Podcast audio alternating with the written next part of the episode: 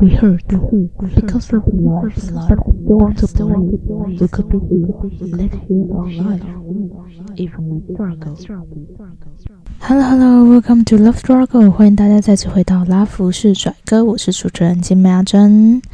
那距离上一次的节目内容，主要是一个生活上面的牢骚。那如果我可以对抗自己的惰性的话，我希望一周至少应该可以做个两根吧。那一根就是主要做书评跟影评的部分，那一根就是会希望在礼拜五的时候跟大家说一说，在这个礼拜我们究竟遇到了什么狗屁倒灶的事情，然后让大家舒缓一下情绪，然后可以宣泄一下自己的情绪的出口。那上一集我们在介绍 Michael Sandel 这一本新书。成功的反思的时候，大比例的去谈到了成功这件事情。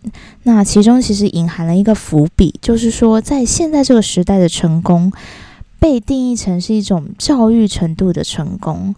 你念什么学校，而你的学校是什么排名，它就隐含着你是不是一个成功的人。所以这一集我们要深度的去探讨学校 education。特别是高等教育，它的缘起，以至于它到最后发展成现在这个状况的原因是什么？那 Michael Sandel 在这本书里面，他一步一步的带你去谈何谓教育，高等教育从何而来，那他又如何的去演变到现在这个样子？那他其实以一个当时他在写这本书的时候很时事的一个内容，就是。很多的艺人，很多的有钱人，他们用各种的方法让他们的子女们进去所谓的常春藤联盟。他可能是用什么体育生啊，或者是音乐生的这种特殊身份。那它里面就提到有一个艺人，他的子女是一个那种台湾可能叫划艇或者什么，就是那种一个人坐在那种独木舟的。上面的竞赛型的运动，以这种特长进入了常春藤联盟。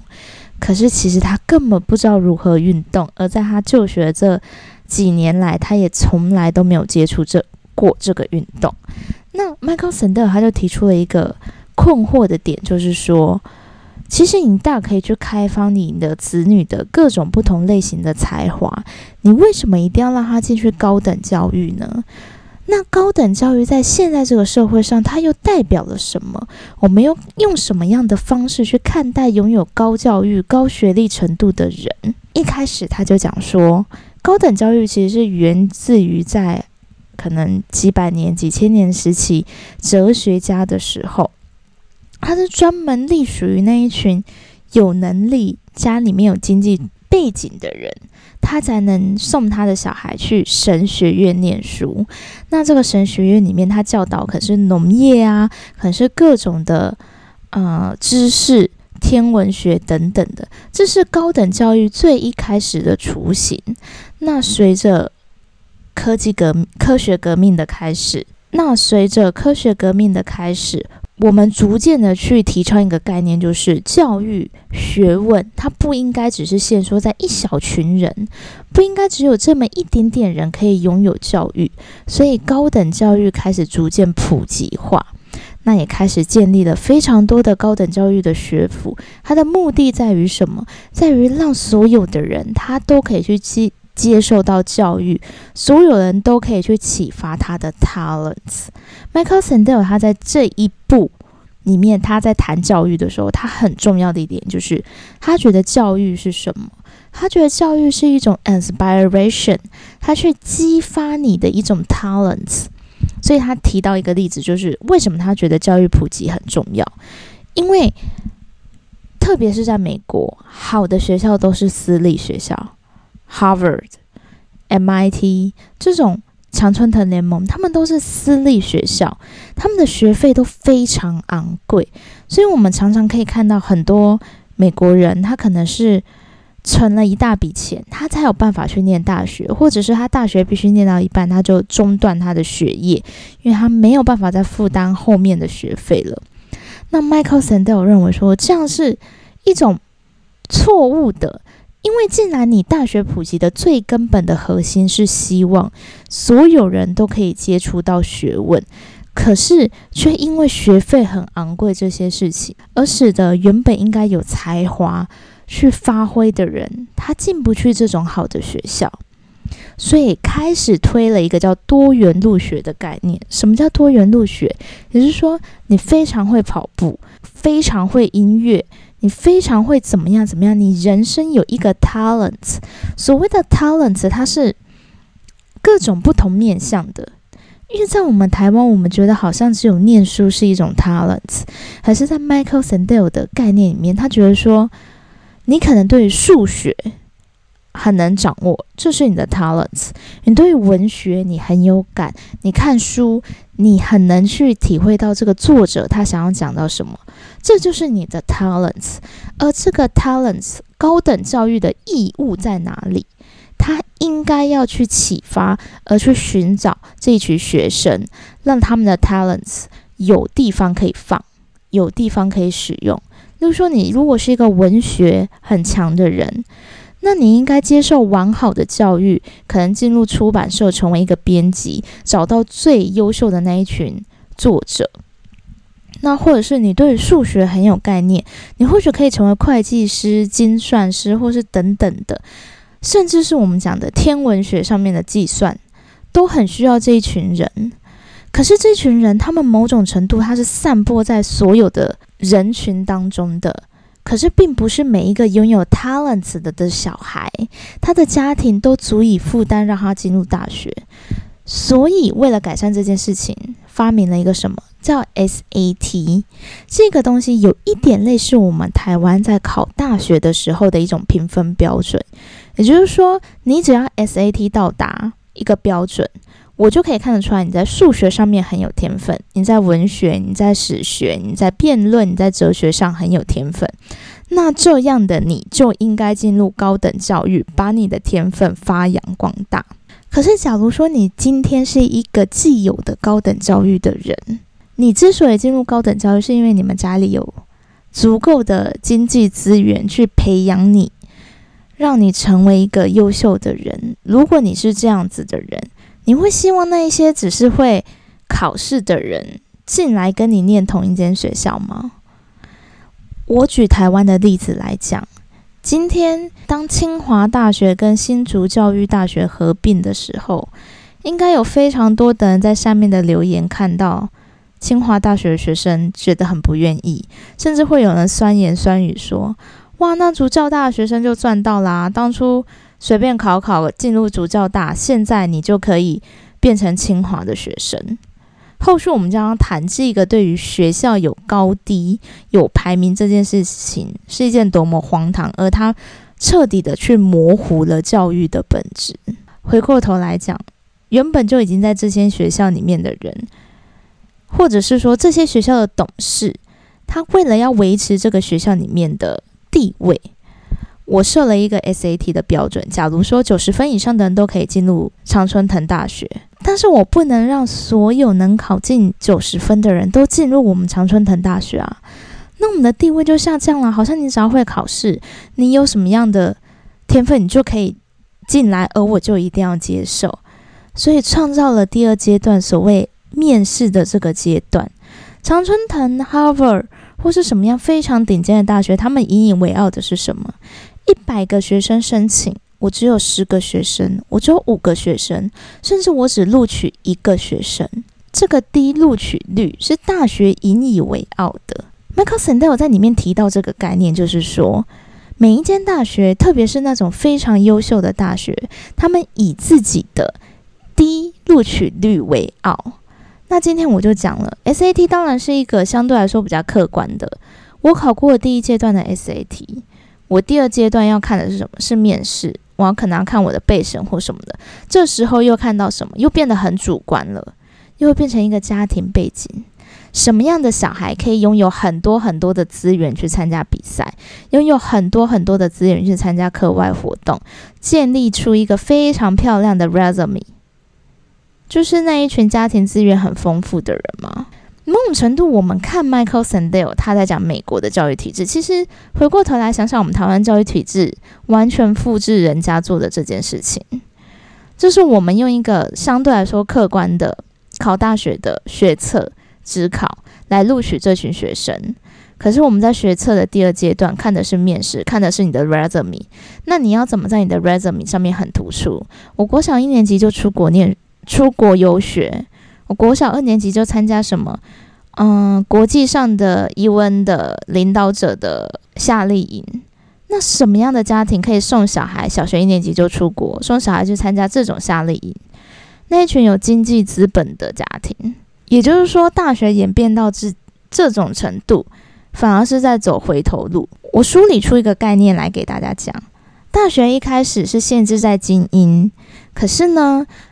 有一群人发现了，其实有些人很有才华，可是他的家庭背景不够好，他进不了这种够精英的学校，没办法发挥他。其实让整个社会失去了很多资源，失去了很多有才华的人。所以我要把教育普及，我要让所有人都可以念大学，所有人都可以拥有接受高等教育的机会。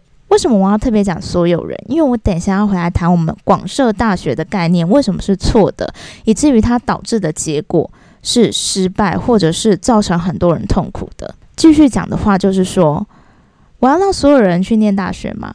这些私立大学人来讲，我不可能让所有能达到我客观标准的学生全部都进来我们学校，这样会让我们学校贬值。所以我建立了第二阶段。我建立了面试的体制，我建立了需要看 resume 的体制，所以又走了回头路。什么样的人可以创造出美丽的 resume？所以其实大学它的演进是一种循环的，就是 like a circle。那就提到我们台湾广设大学错误的地方在哪里？Michael Sandel 特别讲到，他觉得大学要分成什么？The university has to be 变成 elite 更 technical。他认为说，大学你应该要分成精英大学跟技术大学，这是什么意思？所谓的精英大学，就是可能你是念社会科学的、社会系的、法律系的、政治系的，你所钻研的这些学问，它并不是第一眼我就能看到的东西。而可以培养出你具有一定逻辑思考、关心国际社会、具有国际观的这一种人，你的家庭背景相对来说比较丰厚，而这样的人，你应该进去 elite 大学，也就是精英大学。你的家庭背景可能比较没有那么突出，你可能并不一定小学的时候你就知道这个世界有五大洲，或者这个世界有多少多少不同的。人种，你对于种族的包容性、国际观可能略逊于他人，可是你在数学上面、你在计算上面、你在机械上面非常有才华，这样的人你也应该受到高等教育的指导，你也应该把你的才华发扬光大。那你适合去什么学校？Technical University，就是技术性的学校。台湾很容易会认为说，那就是科大。可是我们台湾对于科技大学的概念是什么？除了台湾科技大学以外，我们对于科技大学的概念是不会念书的人去念科技大学。所以，我们从根本上面的必须要去转换一件事情，就是大学它不应该是有 ranking 的。Michael Sandel 他要讲的是什么？每一间大学它自然而然的有它的特色，所以没有哪一间大学 better than others。举例来讲。今天你念阳明大学的医学相关科系，或者是你念的是呃师大体系的语言教育类型，你不应该会觉得说，哦，念阳明医学相关体系的人，他就比念师大教育体系的人优秀，因为他就是不同的类型。你说，每一间大学，你应该找到你三。擅长的部分，而把这个擅长的部分发扬光大，广纳那一群适合你大学特色的学生。我觉得这是我们台湾在做普及大学的时候，你忽略的一件事情，就是你没有在根本上去改变学生，或是改变整个社会，改变父母对于大学排名的那种渴望、那种重要性，就广设大学。那某种程度，大家只觉得广设大学的目的在于让那些没办法念大学的人去念大学，让那些不会念书的人有大学可以念，使得大学的文凭贬值。可是 Michael Sandel 提到啦，我们之所以要广设大学，我们之所以要让高等教育普及的原因，并不是要让大学的学位贬值，而是要让大学的学位有它的专业性跟特殊性。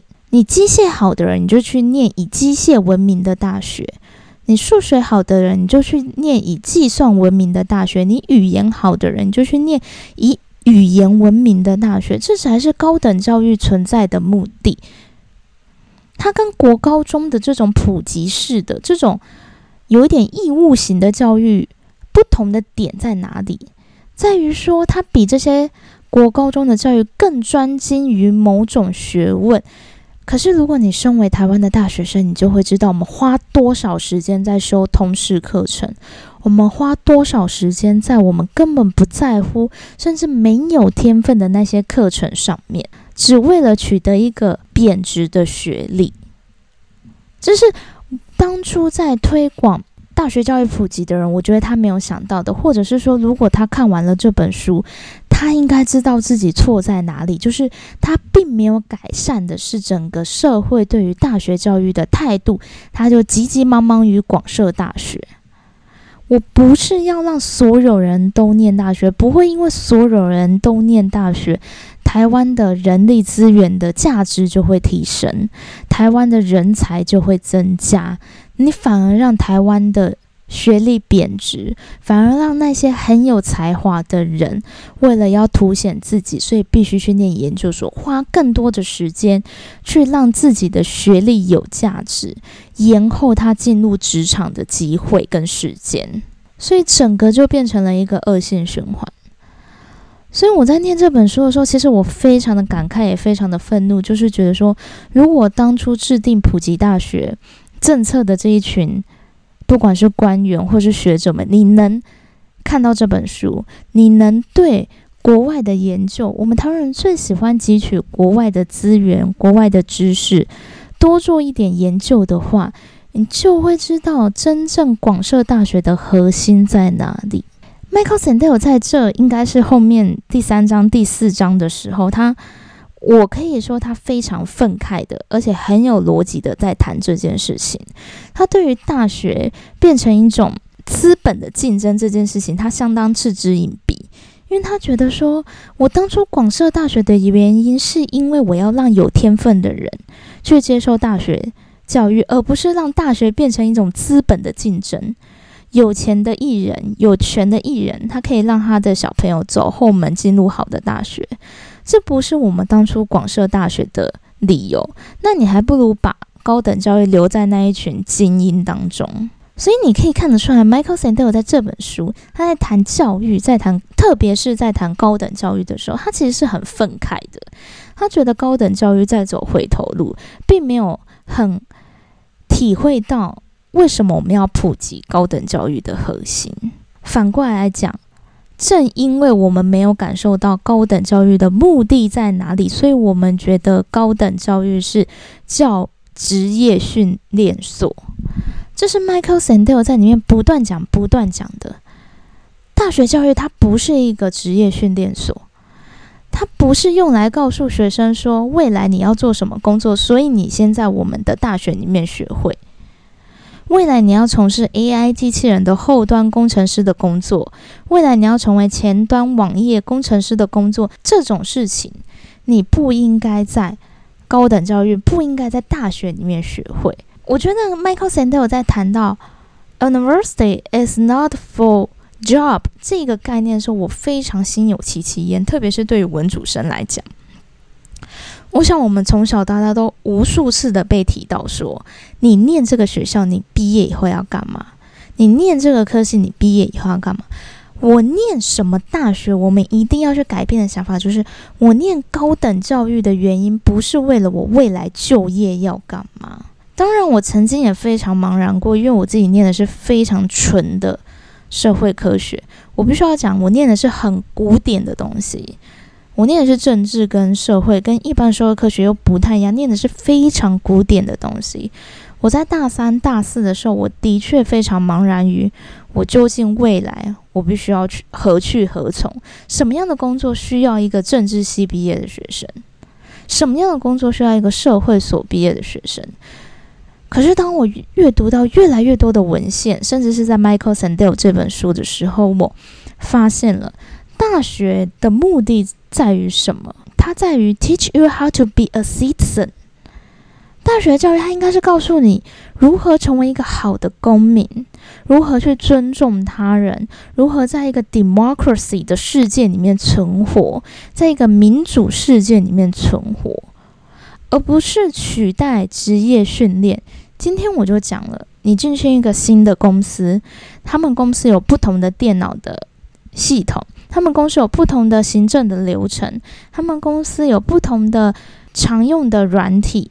有的公司在做统计的时候喜欢用 SaaS，有的公司喜欢用 Stata，因为 Stata 免费；有的公司喜欢用 Python，有的公司喜欢用 C Plus，有各式各样不同的 code，不同的统计的软体。你要全部学遍以后，你才要进入职场吗？你要在大学里面这四四年把所有的 code 都学遍了，你才有办法工作吗？不是。训练一个人在职场上，他本来就是老板的工作，他本来就是公司的工作。公司他不能逃避去训练一个人，去训练他的员工。他不应该把这个责任推给大学。大学它所存在的目的是什么？Michael Sandel 讲了：我活了五六十年，我学了这么多年，I even don't know how to be a good citizen。我依然不知道如何成为一个好的。公民，好的人类。什么叫好的人类？Respect others，尊重别人，对别人的痛苦有感。这应该是大学应该要教育你，他教育你思考的能力。今天我就讲了。如果你身为一个理工生，你身为一位医生，身为一个工程师，你对于人文，你对于社会一点点概念都没有，大学对我们来说只是职业训练所。你会超多 code，超多软体，你超级会解剖人，你随随便便一下刀，那个人盲肠炎马上痊愈。可是你不把生命当生命，你在制作机器人的时候，你不把人类跟机器机器人当做有所区别，你无止境、无止境的去开发 AI 的机器人，甚至身为一个生物系或所的学生，你无止境的去做复制人类，无止境的去做基因切割，因为 CRISPR 的关系嘛，CRISPR-9 这个基因剪辑的功能在最近非常的流行，把基因结合在一起，就像很久以前，可能两三年前的一个新闻。一个中国的科学家，他把人类的基因剪到一个动物身上，剪到猴子身上，just for fun。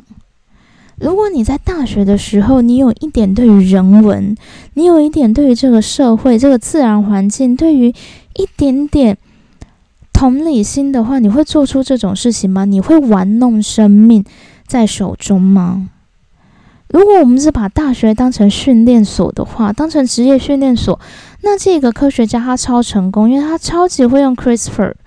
这个医生他超级成功，他超级会下刀，他手起刀落，肿瘤完全消失。如果你不懂得去尊重别人，大学变成一种职业训练所的话，就像 Michael Sandel 讲的，我们永远都无法成为一个。好的公民呢，不要是完美的，我们永远都很难去尊重别人了。柯文哲先生，现在的台北市长柯文哲先生，曾经在高雄女中有做过一篇演讲。我知道他的政治立场，可能有些人支持，有些人不支持，但是我觉得他在那一场演讲里面说到一句话，我觉得非常有道理。医生，医生，等他成为医生了以后，他才发现医死。比医生还困难。什么叫医死？